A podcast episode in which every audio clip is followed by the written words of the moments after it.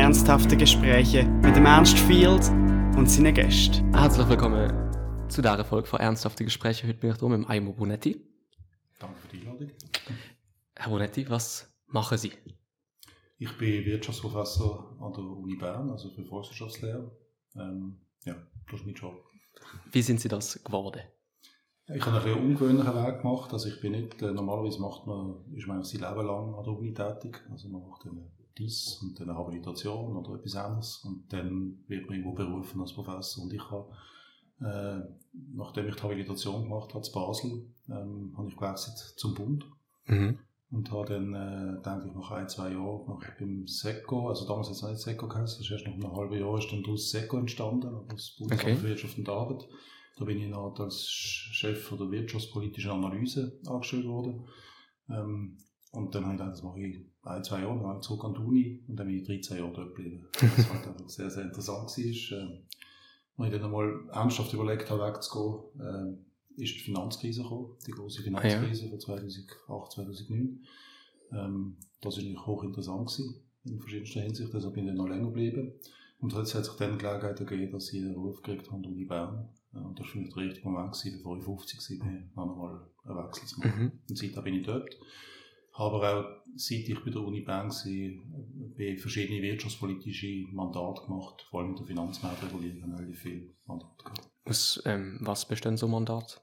Also da, ich habe eine Expertengruppe geleitet nach der Finanzkrise, wo versucht haben, den, den, Rahmen, den äh, gesetzlichen Rahmen für den Finanzsektor, zum Beispiel die vom Too Big to Fail, also Ja. Banken, die zu gross sind, dass sie scheitern können. Ähm, die ganze Frage von der, von der Integration vom, vom Finanzmarkt in, in, in die internationalen äh, Gremien und internationalen Kontext oder die Regulierungsdichte, die entstanden ist nach der Finanzkrise, all diese Faktoren haben wir, haben wir analysiert. Das war so eine Gruppe, gewesen, wo die Leute von der, also es relativ hochrangig gewesen, von der Verwaltung sind, von der Nationalbank und von der, von der, von der Branche. Und Mhm. da haben wir gemeinsam versucht, äh, sagen wir, äh, Regulierungen zu entwickeln äh, und dann vom Bundesrat das vorzuschlagen. Das ist vom Bundesrat eingesetzt. Ja. Ähm, jetzt, wenn die Regulierungen jetzt so existieren, können Sie sagen, dass Sie Ihre Stempel dort haben können draufsetzen? Ja, das müsste jetzt andere, andere beurteilen, aber ich sage mal, in der Too Big to Fail Regulierung, die für mich Mhm. das Wichtigste war, oder die Finanzkrise ist ja gezeigt, dass die Großbanken, ähm, auch wenn sie, auch wenn eine Großbank extrem schlecht geschäftet, normalerweise ein Unternehmen muss ausscheiden können aus dem Markt, ähm, die Krise zeigt, dass ein UBS nicht kann Konkurs gehen kann. Ja. Das ist natürlich unhaltbar in der Marktwirtschaft und deshalb ist es sehr wichtig gewesen, dort eigentlich eine Regulierung zu entwickeln, die es eben doch möglich machen, dass eine, dass eine Großbank scheitern kann. Und ich glaube, dort habe ich schon relativ viel investiert, sagen wir mal so. Mhm. Sind Sie, sind Sie stolz auf Ihre Leistung, dass das gut? Kann man das sein? Ja, das ist nicht meine Leistung, das sind immer ganz viele Leute. Natürlich, da- Aber ich, ich glaube schon, dass man da einen wichtigen Schritt macht, dass die Schweiz heute sicherer ist äh, vor, vor, äh, vor einer Krise einer Großbank als, als vor zehn Jahren. Voll. Das heisst keine volle Sicherheit, das man nicht, aber Ja. sicher auf jeden Fall. Mhm. Eben, Sie, Sie arbeiten an der Uni. Ähm, aus was besteht so Ihr Alltag, Ihre berufliche? Ähm, Vorlesungen Ja. spielen eine wichtige Rolle. Äh, eben sehr lange äh, die wirtschaftspolitische Beratung eine wichtige Rolle gespielt. Da habe ich einfach sehr, sehr viele äh, Sachen gemacht, die ich schon im SECO gemacht habe. Mhm. Also äh, wirtschaftspolitische Arbeit und in den letzten Jahren habe ich wieder ein bisschen angefangen, mehr in die Forschung zu gehen. Da mache ich ganz anders, etwas anderes, mache ich Entwicklungszusammenarbeit. In dem Bereich mache ich äh, Evaluationsforschung. Das hat sich in den letzten zwei, drei Jahren wieder ein bisschen intensiviert. Und daneben habe ich verschiedene Mandate, Verwaltungsrat, Mhm. äh, mache viele Vorträge und so weiter. Ähm, wie funktioniert so ein Forschungsprojekt an der Uni? Was muss man so vom Start bis irgendwie zum Schluss, kann man sich das vorstellen? Also, Das ist ja im Prinzip immer ein Prozess, man ist interessiert an einer Fragestellung und dann Mhm. ergibt eins das andere. Also Es ist nicht so, dass man sich ansetzt jetzt mache ich etwas ganz Neues. Okay. Sondern meistens ist es, äh, entsteht das äh, über Jahre hinweg und ist eine natürliche Folge. Aber es ist klar, wenn, wenn man gefunden findet, man hat ein interessantes Thema, man hat ein interessantes Forschungsprojekt, dann geht es um Finanzierung. Mhm. Also meistens äh, tut man auch mit, mit, mit Leuten zusammenarbeiten, die man anstellt, auch, wo, wo, wo arbeiten dran. Ähm, das ist ein, ein Schritt am Anfang. Und dann muss man eine Idee entwickeln, muss man Partner finden. Jetzt bei dem konkret, ich arbeite im, äh, sagen wir, im angewandten Bereich. Das heißt, wir haben konkret jetzt in, äh, in El Salvador äh, Okay. ein Forschungsprojekt organisiert, zusammen mit der, mit der NGO von der, von, von, von der Schweiz, also einer kleinen Organisation. Und da es sehr, sehr viel, einfach, dass man das organisiert, dass das überhaupt entsteht, dass man Daten kann sammeln und am Schluss geht es um Datenanalyse und dann versuchen es zu publizieren. Das Mhm. ist eine typische Vorgang. Voll. Okay. Ähm, und zu den Vorlesungen. Ich habe ja eine Vorlesung von Ihnen besucht, jetzt im, im letzten Semester, ähm, Einführung in die VWL. Was muss man machen, um gute Vorlesungen zu geben? Ich glaube, man muss in erster Linie mal gerne unterrichten. Okay. Das ist, das ist, äh, ähm, und das habe ich eigentlich immer gemacht. Ich habe es selbst schon im Seko war, habe ich geschaut, dass ich mindestens eine Vorlesung äh, pro Semester Okay. können, und in Basel zuerst und dann in Bern äh, unterrichten. Also man muss gerne unterrichten. Und dann ist es, die große Herausforderung ist natürlich, dass man, man weiß natürlich zu dem Thema aus Erfahrung und der ganzen Forschungsart und so weiter viel, viel mehr als die Leute, denen man unterrichtet. Und die Schwierigkeit ist, dass man es abbricht auf ein Niveau, dass es richtig ist, aber verständlich. Ja. Es muss, man muss vereinfachen, aber man darf nicht zu fest vereinfachen. Oder Es darf nicht trivial werden, aber es muss verständlich sein. Und ich glaube, das ist etwas, wo ich sehr, sehr viel investiere darin, dass ich es versuche, auf eine Art zu erklären, dass, ähm, dass man ohne großes Vorwissen es eigentlich verstehen kann. Und, Okay. äh, das nützt mir nicht nur der Vorlesung, das nützt mir, Ja. einen Vortrag mache oder, oder auch in der Wirtschaftspolitik, das nützt eigentlich überall. Das ist für mich die grösste Kunst beim Unterrichten. Ich habe gestern eine Aufnahme gehabt mit Marc Bühlmann, der Profiprof. Ähm, und er hat gemeint, dass man Einführungsvorlesungen sind nicht beliebt. beliebt. Und eben, sie haben ja Einführung in die Volkswirtschaft gegeben. Was sagen Sie da dazu? Dass ich das nicht, nicht wirklich verstand. Also ich bin jetzt genau umgekehrt. Ich finde es wesentlich motiviert, motivierender, vor 500 Leuten Vorlesung zu machen, als vor 5. Also wenn ich mir Ja. das wirklich äh, auf eine Art und Weise darzustellen, dass es verständlich ist und wenn ich, da steckt man relativ viel drin, dann ist es viel motivierender, wenn man, wenn man, wenn man vor vielen Leuten spricht. Und vor allem ist die Einführung deshalb wichtig, weil das ist das erste Mal, wo die Leute wirklich konfrontiert werden mit dem Fach. Also dort kann man sie interessieren, motivieren. Ähm, und deshalb sind das meine Lieblingsvorlesungen. Ich mache viel Okay. lieber so eine Vorlesung als eine auf Masterstufe, was, was, was auch seine in- interessante Seite- Seiten hat. Aber ich mache sehr gerne Einführungsvorlesungen, aber ich weiß, dass es wie populär ist. Das Ja. ist übrigens ganz anders als in den USA. In den USA Okay. an der, an der Top-Unis, da werden die Einführungsvorlesungen, da reissen sich die Leute drum. Äh, Ah ja. Die allerbesten Professoren machen die Vorlesungen, also die, die auch forschungsstärksten Professoren. Okay, spannend, ja. Ähm, haben Sie in den USA irgendwie studiert oder so? Oder Ich bin ja auch in, äh, also als Postdoc bin in Harvard gewesen. Ah. Okay, okay. Was, was haben Sie da gemacht? Ich habe geforscht. Einfach geforscht, ja, voll. Ich habe Okay. geforscht, in ein Seminar geguckt, habe mit, mit Leuten äh, interagiert. Mhm. Super, ja. Ja, ich glaube, ich habe mal ähm, in einem Austausch in Boston gesehen, da haben wir Harvard natürlich auch angeschaut. Das ist recht, also sehr beeindruckend. Ja, ja, Natürlich vom Namen her umso mehr. Ähm, ja, nochmal zum ähm, der Uni-Arbeit. Was ist der liebste Teil von Ihrem Job? Das Unterrichten. Das Unterrichten, ja, ja. ja. Unterrichten, Schreiben, ich, ich glaube, ich, ich kann schon, ich, habe ein gewisses Flair fürs Schreiben, aber das muss ich mir immer abbringen. Das finde ich etwas, ja. das mache ich nicht einfach, einfach so, sondern da muss ich mich zwingen dazu. Und unterrichten, das, das mache ich einfach gerne. Wie viel ähm, Vorbereitung geht in so eine Vorlesung rein? Kommt darauf an, was man sie zum ersten Mal macht. Wenn man sie zum Okay. ersten Mal macht, geht unheimlich viel äh, Mhm. Vorbereitung drin. Ähm, also jetzt konkret die Vorlesung, die Sie angesprochen haben, die mache ich jetzt schon äh, sehr, sehr lange. Und ich habe ein Lehrbuch geschrieben auf der Basis von dieser Vorlesung. Mhm. Oder? Und, und das, was in dem Lehrbuch drin steht, ist eigentlich äh, äh, entwickelt worden, wo, wo ich die Vorlesung äh, neu gemacht habe. Jetzt mache ich neue Vorlesung im Bachelorstudium über die Entwicklungsökonomie. Die ist Mhm. neu. Und dann ist, ist der Aufwand sehr, sehr groß. Da macht man für jede Vorlesung hat man wirklich äh, rechte Vorbereitungszeit. Aber natürlich, wenn man es wenn dann zum dritten, vierten Mal macht, dann kann man es führen nehmen und so viel ändert sich ja nicht. Äh, Ja, klar, klar.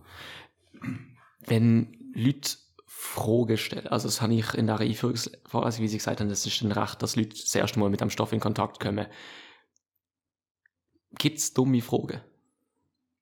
also, die, Standardantwort ist, es gibt Natürlich. keine Fragen. Ja, ja.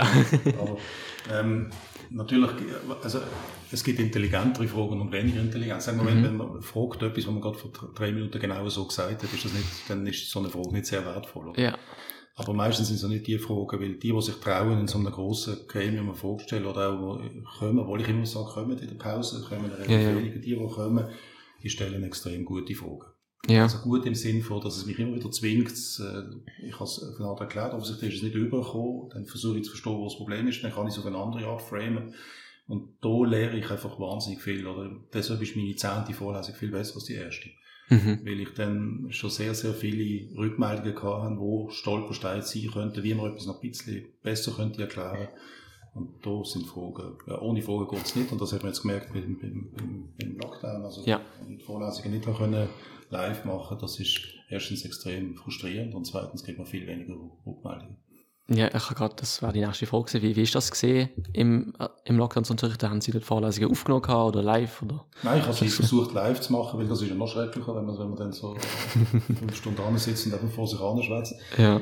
Ähm, ich habe es- alle Vorlesungen genau in dem, zu dem Zeitpunkt gemacht, wo sie sind und habe sie versucht, dann, dass, dass sie direkt übertragen werden, aber es ist frustrierend. Also Ja. frustrierend. Das, man redet einfach in, in, eine, in, eine, in eine in eine Maschine rein. Natürlich sieht man, dann sieht man seine eigenen Slides, oder, wo man draufschreibt, und dann sieht man einfach fünf Leute, Ja.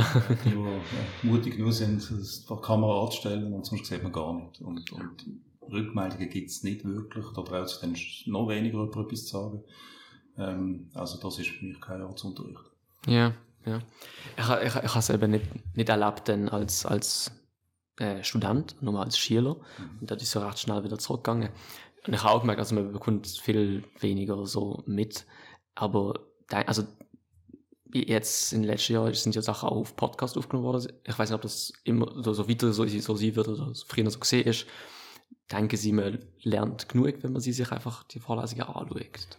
Also ich bin kein großer Freund von Podcasts. Ich bin Ja. kein großer Freund davon, dass man, dass man, dass man irgendwelche Internetvorlesungen macht. Also man kann es einfach so sagen, wir sind keine Fernuni, sondern Ja, ja. eine Uni, wo, wo Präsenz ist und das macht eben viel Sinn. Selbst in einer grossen Vorlesung, jetzt in einer kleinen Vorlesung ist es noch, ist es noch deutlicher, weil da kann man diskutieren und so weiter. Ähm, aber auch in einer grossen Vorlesung schlussendlich, ähm, ich bin kein Fan von diesen Podcasts, oder? Also wir wir müssen sie jetzt natürlich aufnehmen, weil, Mhm. Wegen wegen der spezifischen Situation. Aber ich hoffe, dass wir wieder zurückgehen zu, zu Präsenzunterricht und dass die Leute, es ist auch für, ich glaube, es ist auch für die Studierenden gut, das ist letztlich, die Studierenden sind erwachsene Leute, sie müssen das selber sagen, Ja. aber ich, wenn ich mich in die Studierenden hinein versetze, es ist einfach dann eine grosse Verlockung, dass man sagt, ja, in diesen zwei Stunden, da mache ich etwas anderes. Äh, Und am Schluss, knapp vor der Prüfung, mache ich dann in einer Risikofahrt, höre ich mir das alles an. Und auf die Art lernt man einfach viel, viel weniger, als wenn, als wenn man es einfach jede Woche. Mhm. Also ich bin gar kein Fan von dem. Aber ich nehme mal an, Podcast in irgendeiner, in irgendeiner Form wird bleiben. Ja, okay, voll. Ich habe es eben noch, noch spannend gefunden, wenn ich mal einfach an einem Tag nicht gehen oder dass man so eine Option gehabt wirklich noch zu sehen. Aber ja, im- es ist Also wenn es so gebraucht wird, habe ich nichts gegen den Podcast, aber Ja, es ja. nicht so gebraucht. Ja, ja, klar, eben, es ist, es ist eine Wenn schmale die Leute- Wenn Spur. die ehrlich sind, dann, dann sagen sie, ja, sie machen das, was ich halt als Schüler auch gemacht habe. Genau. Lernt knapp vor der Prüfung dann Ja, ja, ja, ja, klar. Ähm, Gerade noch, auf, ähm, wenn wir schon aufs Schüler gehen, ich habe in der, im, im Wirtschaftsgymnasium hier in Basel gesehen, Volkswirtschaft ist natürlich ein Thema gesehen, wir haben ihre Lehrbücher gehabt. das freut mich ist irgendwo ein Vorteil, also ich habe es ein bisschen als Vorteil empfunden, dann ins Studium hineinzugehen, weil die Art zu erklären ist gewohnt gesehen, jetzt nicht alles ist total neu, einfach ein bisschen detaillierter und sie haben ja auch ab und zu mal eine Grafik benutzt aus dem Gimmi-Lehrbuch, wo ich dann auf meinem Laptop schon hatte. Wie sind Sie darauf gekommen, so Lehrbücher nicht nur für die Uni zu schreiben? Also Uni ist ja naheliegend, wenn Sie das unterrichten, aber so die anderen. Also es war während meiner Seko-Zeit, wo ich die Vorlesung, äh, die ich jetzt mache, die Einführung, hat dort Wirtschaftspolitik geheißen. Aber es Ah, hat okay. relativ viel Überschneidung von dem, was ich vier, fünf Mal gemacht habe. Ich, ich habe ja die Methode, dass ich nicht mit, mit äh, ich schaffe nicht mit, äh, mit Slides, Mhm. sondern ich schreibe einfach auf. Da bin ich, glaube ich, ein totaler Dinosaurier. Ja. Das machen ganz wenige. Oder? Wieso, wenn ich? Ich, bin, ich finde, Slides sind eine gute Sache, wenn ich eine halbe Stunde Vortrag habe. Und ich muss in einer halben Stunde, äh, dann Okay. äh, das tun. Aber der Vorteil von einer Vorlesung ist, dass ich eben genau nicht gezwungen bin, mich genau an die Struktur Ah. zu halten. Ich kann dann etwas aufschreiben, dann, dann merke ich, okay, dann gehe ich doch ein bisschen tiefer. Und wenn man es leitet, dann muss man die ganze Zeit weiter und dann muss ich wieder zurück scrollen. Und so Okay. einfach in einen Straight Jacket, wo, wo, wo ich nicht gut finde. Ja, gut, fair. Auf der anderen Seite ist es natürlich so, dass, dass Studierende immer gesagt haben, das ist eigentlich gut so, aber sie hätten gerne etwas Schriftliches, was ich Mhm. Verstand, oder? Weil, Ja, ja. oder dass ich etwas kann heben Und für mich ist das dann eine eine Motivation gewesen, nach vier, fünf Mal, dass ich sage, jetzt, jetzt schreibe ich das mal auf, oder? Jetzt, jetzt. Und ich bin naiv gewesen, das ist so 2004, 2005 gewesen, im Seko gewesen. Ich habe gedacht, ja, dann, ich, ich, ich diktiere das in ein Diktaphon rein und dann schreibt das jemand ab. Okay. Und dann habe ich mehr oder weniger mein Lehrbuch, oder? also, äh, ich, ich habe das gemacht, Tick davon, und jemand hat das für, habe ich viel Geld dafür gezahlt, dass das jemand ab, abtippt hat. Und nachher äh, habe ich angefangen überarbeiten und das Schwätzen und das Schreiben sind zwei ganz verschiedene Sachen, das merkt man dort, oder? Und äh, ich habe, wenn ich jetzt anschaue, was diktiert worden ist und was das Buch ist, ist nichts mehr. Ah ja, Das okay. war für mich ein guter Start, gewesen, aber ich habe irgendwie 15 Versionen gehabt, bis ich es am Schluss aufgeschrieben habe. Und dann habe ich das Buch gehabt, dann habe ich es ab dann habe ich es eingesetzt, seit 2006, ab 2006 habe ich es eingesetzt in der, in der Einführungsvorlesung. Und das ist, hat sich dann wirklich perfekt ergänzt mit meinen Notizen. Und dann haben relativ viele Leute von Gymnasien haben das Buch auch angeschaut und haben gesagt, das ist ein gutes Buch, aber es ist viel zu umfassend und es geht viel zu tief. Ja. Und, äh, und ich habe gewusst, es gibt ein Buch, das an vielen Gymnasien eingesetzt wird, aber jetzt nicht 10 oder 15.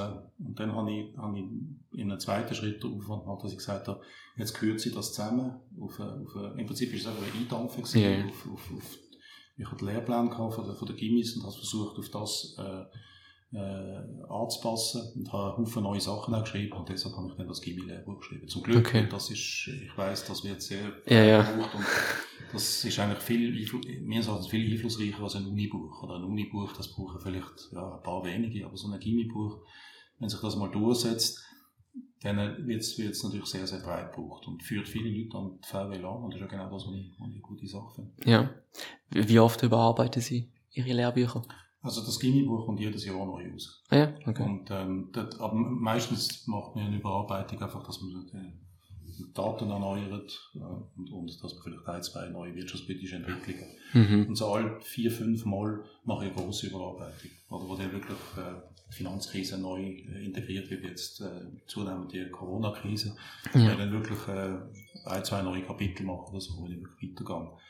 Ähm, und das letzte Mal haben wir das gemacht, äh, bei, dem, jetzt bei dem Gimmi-Lehrbuch haben wir, haben wir eine Umfrage gemacht unter Gimmi-Lehrer und das war Ah. wirklich super gewesen. Oder da habe ich wirklich von 100 Gimmi-Lehrer Rückmeldungen gehabt, was sie vertieft haben, was weniger und das hat mir sehr geholfen und für die Überarbeitung. Das Uni-Lehrbuch, das überarbeite ich vielleicht alle vier oder fünf Jahre, Mhm. vier Jahre, vier, fünf Jahre und, und dort ist es dann wirklich jetzt, die neueste Überarbeitung ist jetzt letztes Jahr rausgekommen, ist ein ganzes Kapitel über Corona-Krise. Ja, ja. Es ist ein neues Kapitel, das haben sie gesehen. Ja, das habe ich gesehen. Voll. Ähm, was sind denn so Sachen, wo, also jetzt eben, was ich gesagt habe, das Feedback von der Gimmi-Lehrer, was ist dort? Also, was haben Sie wollen verändern, die Lehrer? Also, es, Oder? es kommt natürlich in alle richtigen Feedbacks. Oder? Was mir viel genützt hat, ist so einzelne Feedbacks zu gewissen Dingen, wo man sagt, das sollte man ein bisschen genauer erklären. Oder das Hm, ist ein bisschen, okay. das ist zu ausführlich. Das ähm, kann man wenig, kann man zurück. Oder solche Rückmeldungen, es ist weniger Rückmeldungen gewesen, wir wollen ein ganz neues Thema. Okay. Weil es gibt einen Lehrplan. Ja, klar. Es sind so einzelne Rückmeldungen gewesen, aber dadurch, dass es 100 Leute gewesen sind, hat sich das addiert zu ziemlich vielen Mhm. klaren Dinge, die ich, die ich, die ich verändert habe. Ähm, es hat natürlich auch, äh, die einen haben es gut gefunden, die anderen schlecht. Den, den habe ich nicht geändert, oder? Aber wenn es- klare Tendenz gibt, habe, ich- habe ich das geändert und das, das ist sehr wertvoll gewesen, wirklich. Ja. Ähm, was, wenn, wenn Sie jetzt in einer Vorlesung sind und Sie, eben, Sie, Sie bekommen Fragen von den Leuten, manchmal kommen dort ganz neue Themen, die nicht behandelt worden sind und so. Was, was sind Sachen, wo Sie denken, wo die Leute vielleicht auch vor, so Einführungsvorlesungen, wenn sie nicht VWL studieren wollen oder so, mehr darüber wissen sollten und sich damit beschäftigen sollten. Wenn es ihnen aber zulässt, der nicht ähm, Wirtschaft studieren will und das nie machen will, was soll er, mit was könnte man sich befassen, so, was ist wichtig zu verstehen fürs Leben? Also, wichtig ist bei, bei Volkswirtschaftslehre zu verstehen, dass es nicht, Volkswirtschaftslehre ist eine Methode. Es Mhm. ist nicht, es ist, das steht ganz am Anfang bei allen meinen Büchern drin, es, man kann drei, vier Konzepte verstehen. Und mit diesen Konzepten weiß man mehr, als wenn man hunderte von Seiten auswendig lernt. Mhm. Also es ist, es ist nicht Faktenwissen in erster Linie, sondern es ist die Methode, die Art und Weise, wie man denkt, oder? dass man versteht, wie ein Markt funktioniert, dass man versteht, wie, wie eine Gesamtwirtschaft man das kann analysieren kann. Das empfehle ich jedem, der wo, wo, wo mich fragt, nehmen Sie ein Einführungslehrbuch am besten meins. das auf Gimmi-Stufen ist, ist, ist, ist auch für die Weiterbildung sehr geeignet. Und lesen Sie ein, zwei Kapitel am Anfang. Und, Mhm. und wenn Sie dann hooked werden, dann lesen Sie es durch und sonst äh, ist es halt nicht für Sie. Aber ich glaube, es ist nicht so, dass man ein bestimmtes Gebiet sollte nehmen und jetzt sich bei dem vertiefen. Okay. Wenn Sie das machen wollen, ich meine, ich, ich habe die Finanzkrise habe ich ein Buch geschrieben, wo, wo das genau das macht, ein kleines Büchlein. Ah, okay. Wirtschaftskrise ohne Ende heißt das und das, das erklärt auf, das können Sie in drei Stunden durchlesen, wissen Sie, meines Erachtens, was schiefgegangen ist mit der Finanzkrise. Das, mhm. das, ja, das kann sich dann auch lohnen, wenn es einem ein bestimmtes Thema interessiert. Aber wenn man sagt, ich will einfach über Wirtschaft mehr wissen, dann geht es dann geht's mehr darum, dass man versteht, wie eine, wie eine Volkswirtschaft denkt. Das bringt dann viel mehr, als wenn man genau weiß, wie das Schweizer BIP ist und die Arbeitslosigkeitsentwicklung. Ja. Ähm, ich habe ein guter Freund von mir, der ist ähm, sehr aktiv in Kryptowährungen und so. Und weiß, eine Vorlesung ist das mal thematisiert worden bei ihnen. Einfach falls er zulässt. Also los zu was, was ähm, halten Sie für so Bitcoin und so? Ganz grob, wenn Sie nicht. Ja, ja, nein, äh, also es ist, sagen wir, Technologie dahinter finde ich, es überfordert mich zum Teil zu verstehen, oder? Aber ja. was ich natürlich, die Frage, die ich interessant finde, aus ökonomischer Sicht, ist es eine Währung? Mhm. Und Bitcoin ist eigentlich keine Währung. Oder, weil eine Währung muss, was, sie, sie muss äh, ein Zahlungsmittel sein, sie muss ein Wertaufbewahrungsmittel sein, so klassisch mhm. die Funktionen von, von, von Geld. Und das hat Bitcoin alles. Bitcoin ist eigentlich ein Anlageobjekt. Und es, mhm. ist, es ist wie, wie wenn Sie in eine Aktie oder in, in, in ein anderes Wertpapier es ist irgendeine Hoffnung, dass aus dem eine große Business-Idee wird und deshalb steigen die Preise so, aber vor allem dann auch wieder, wenn, wenn der Optimismus nicht so groß ist.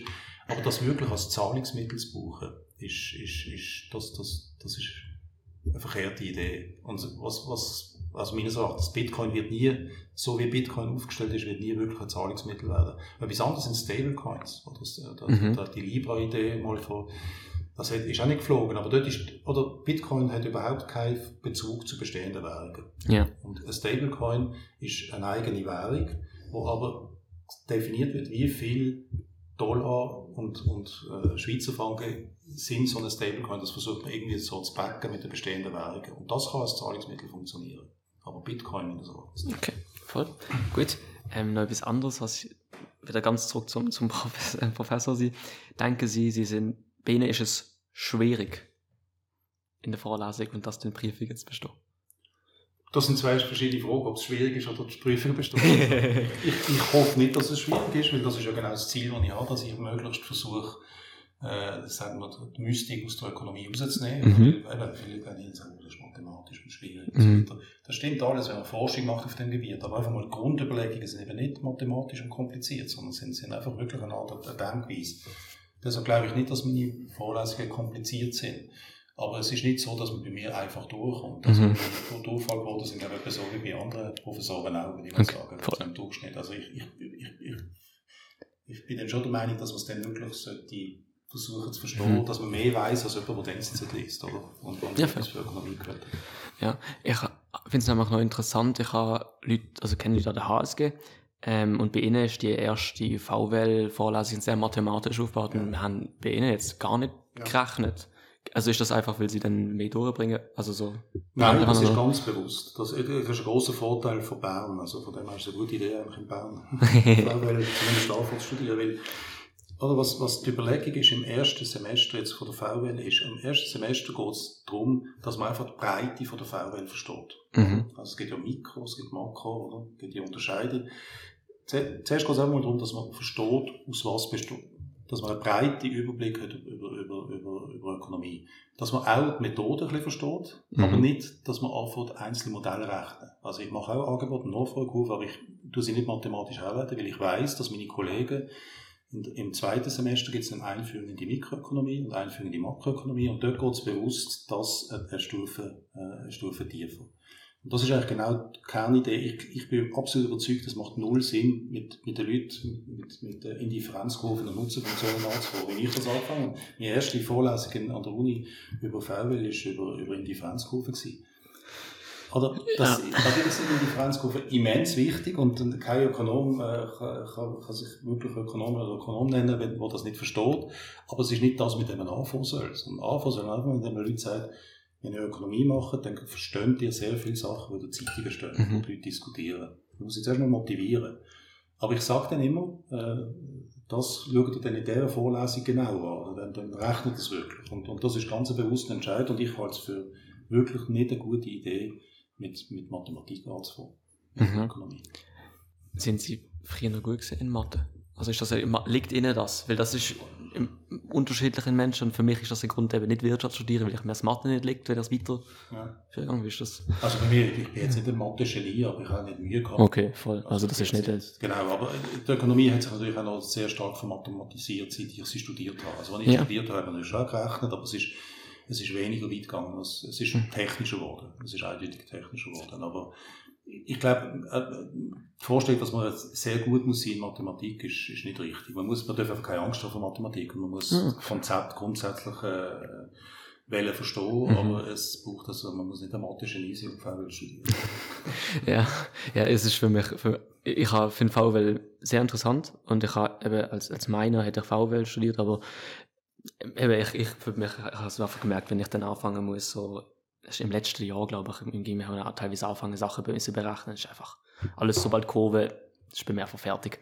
Aber ja, so ist es halt. Äh, gut, ich würde sagen, wir gehen zu diesen Fragen, von ich allen meine Gäste stelle. Mhm. Ähm, habe ich vorhin angeschickt, was denken Sie sind die größten Herausforderungen, die auf unsere Gesellschaft zukommen? Aber das ist eine riesige Frage. ähm, was, wa- also, wenn Sie mich nach so der, der Top-Herausforderungen für, für, aus, jetzt mit einem ökonomischen äh, Blickwinkel haben, ist sicher die, Klimaproblematik ist eine ganz große Herausforderung. Die ist deshalb so extrem eine große Herausforderung, weil es so schwierig ist für ein, es ist nicht möglich für ein einzelnes Land oder eine einzelne Gesellschaft das zu lösen. Das, das ist das zweite, das, was ich viel, was mir jetzt näher liegt, was ich, also näher liegt, was ich das Gefühl habe, da können wir mehr direkt machen, ist, ist die Altersvorsorge oder die Mhm. Nachhaltigkeit von der, von der Schweizer Altersvorsorge. Die Schweiz ist in Wirtschaftspolitik sehr gut grundsätzlich aufgestellt, aber die Altersvorsorge ist, ist extrem revisionsbedürftig. Wir wissen ganz genau, was wir machen müssen, aber es ist extrem schwierig, das umzusetzen. Und, und das, das wird eine riesige Herausforderung für junge Leute sein, dass, sie, dass die Altersvorsorge vernünftig finanziert ist. Und da müssen Reformen jetzt gemacht werden. Und der Vorteil gegenüber der Klimaproblematik ist, das können wir selber machen. Wir, müssen, wir können morgen beschließen, dass wir das Rentenalter erhöhen. Was absolut Sinn machen würde in jeder, in jeder Hinsicht, dass man in Richtung Rentenalter erhöhen geht. Während bei der Klimaproblematik, die muss man angehen, aber die, da müssen wir Koalitionen mit anderen Ländern finden. Ich meine, die Schweiz kann morgen aufhören, CO2 auszustoßen und das, wird, das hat eine marginale Aus Auswirkung auf, auf, auf das Weltklima. Das heisst nicht, dass die Schweiz das nicht sollte machen. Aber wenn es die Mhm. Schweiz macht, allein, äh, löst das Problem nicht. Und das macht das zu so einer extrem großen Herausforderung. Das geht nur, indem man es über globale Abkommen und globale äh, Gremien macht. Und die sind natürlich schwierig, weil da mehrere Regierungen zusammenarbeiten müssen und man das nicht innerhalb einem System kann umsetzen Also von der, von der Komplexität und von der Langfristigkeit von der Herausforderung ist die Klimaproblematik schon außerordentlich. Mhm. Ja, voll. Ähm, was ist ein Ereignis aus Ihrem Leben, von dem Sie gelernt haben, wo Sie denken, dass andere auch daraus lernen könnten? Doch, ja. Ähm, also jetzt, ich, ich mache das rein jetzt auf beruflicher, äh, Ja. in, in beruflicher Hinsicht. Ähm, also wenn ich, oder was typisch ist, wenn man an der Uni studiert und ich meine, ich, ich habe nicht, ich habe nicht studiert mit der Vor Vorstellung, ich werde jetzt Professor, sondern da, da Mhm. rutscht man rein und dann macht man nicht dies und dann findet man das interessant, macht man weiter. Und ich die Habilitation gemacht habe, ich zurückgekommen bin aus Harvard, ha- habe ich in, habe ich, ist mir gut gelaufen im Prinzip, ich habe gut publiziert, da habe ich mich angefangen bewerben und eigentlich ist es, wäre es natürlicher gewesen, dass ich jetzt irgendwo Professor werde. Und dann bin ich mit einem Kollegen kurz Mittagessen, der mir gesagt hat, beim SECO wird da so eine Stelle ausgeschrieben, Wirtschaftspolitik. Ähm, und ich habe zuerst nur so halb zugelost und dann, und dann habe ich ein bisschen genauer zugelost und dann habe ich plötzlich gemerkt, habe ich einfach gespürt, das ist eine Opportunity. Oder? Und Mhm. was, was, was die Lehre für mich daraus war und, und mein, mein ganzes berufliches Leben wäre völlig anders gelaufen, wenn ich das nicht gemacht hätte. Also es hat Mhm. ganz anders gelaufen. Und das Entscheidende ist einfach, dass, dass, dass man, auch wenn man eingespurt ist auf etwas und äh, äh, akademische Karriere ist extrem auf etwas eingespurt, dass man sich, dass man die Offenheit bewahrt, solche Opportunities, die sich irgendwo ergeben, auf die zu hören. Oder weil es natürlichste Weg sein, zu sagen, nein, ich bin jetzt gerade am mein Paper fertig machen und das ist ja sowieso nicht das, was auf mich passt. Aber irgendwie habe ich gespürt, ich wollte in der Wirtschaftspolitik, das finde ich ein interessantes Thema. Ich würde gerne ein bisschen mehr äh, Richtung Praxis gehen. Ähm, und dass ich dort dann sofort angeschaut und mich beworben habe, obwohl ich das, der Bewerbungsfrist ist schon zwei Wochen abgelaufen ist. Im Prinzip hätte ich mich gar nicht können bewerben Ich glaube einfach, ich weiß nicht, ob das anderen etwas nützt, aber einfach, dass man, dass man, auch wenn es ganz klar ist und gut läuft, dass man die Offenheit hat, äh, wenn irgendwo eine Opportunity sich ergibt, sich die zumindest mal anzuschauen. Mhm. Ja, das ist gut gesagt. Ähm, dann, was wollen Sie noch gerne lernen? Das weiß ich nicht, aber ich, ich möchte einfach, dass ich die Offenheit habe äh, und, und Neugier habe, wenn ich etwas entdecke, und ich jetzt finde, dass, dass, dass, dass, ich, dass ich dann den Power habe, wirklich etwas Neues zu lernen. Das ist eine gewisse Gefahr, dass man, dass man, auch das ist etwas mit eingespult. Mhm. Viele Sachen, äh, gesagt, ich habe meine Prüfungen gemacht, ich muss jetzt nicht noch weiter, etwas weiteres dass wenn mich etwas neu begeistert, dass ich dann wirklich äh, äh, auch den Power habe, dort, dort nochmal zu investieren. Aber ich sehe im Moment sehe ich nichts, wo, ich jetzt hoffentlich offensichtlich wäre. Okay, voll. Gut, und dann die letzte Frage, die abschließende, was, nein, wie wenn Sie gerne anderen Leuten in Erinnerung bleiben? Wenn, in Erinnerung bleiben, also wenn man sie trifft. Äh, also, also, was, also was in Erinnerung bleiben, entweder so oder eigentlich, das habe ich jetzt vergessen zu sagen, ähm, nach damit, äh, wie, werden sie alle in Erinnerung bleiben, wenn sie mal nicht mehr geht? Jetzt, ich, wenn Karriere fertig ist, jetzt im Ja, beruflich gesehen, ja genau, wenn Karriere fertig ist, das ist fair. Nein, äh, da wollte ich einfach, also jetzt im beruflichen ist für mich klar, ich, ich wollte das, was wir im Moment viel diskutiert haben, versuchen, versuchen den Leuten zu erklären, wie wichtig Ökonomie ist, mhm. was für ein machtvolles Instrument das ist ähm, da hoffe ich, dass ich eine gewisse äh, Spur bin. Und das ist ein Vorteil natürlich, wenn man unterrichtet, wenn man Lehrbücher schreibt, dass sehr viele Leute das äh, halt lernen mühen und, ja. damit konfrontiert sind, äh, dass man da eine gewisse Chance hat. Und, Pers und persönlich ist einfach, der, wo ich äh, als eine angenehme Person, äh, nicht, nicht als jemand, der in Pause ist, sondern jemand, der äh, mit dem es angenehm ist, zusammenzuarbeiten. Äh, das, ist, das ist mir grundsätzlich wichtig. Ja, fair. Gut. Gibt es sonst noch etwas, was Sie meinen Zuhörer, Zuhörerinnen, Zuschauer, Zuschauerinnen auf den Weg mitgeben Nein, glaube nicht. Perfekt. Dann danke vielmals, dass Sie sich die Zeit genommen haben und da angekommen sind, um die Folge mit aufzunehmen. Merci für die ja. Und danke vielmals fürs Zuschauen und Zuhören und bis zum nächsten Mal. Mach's gut. Tschüss.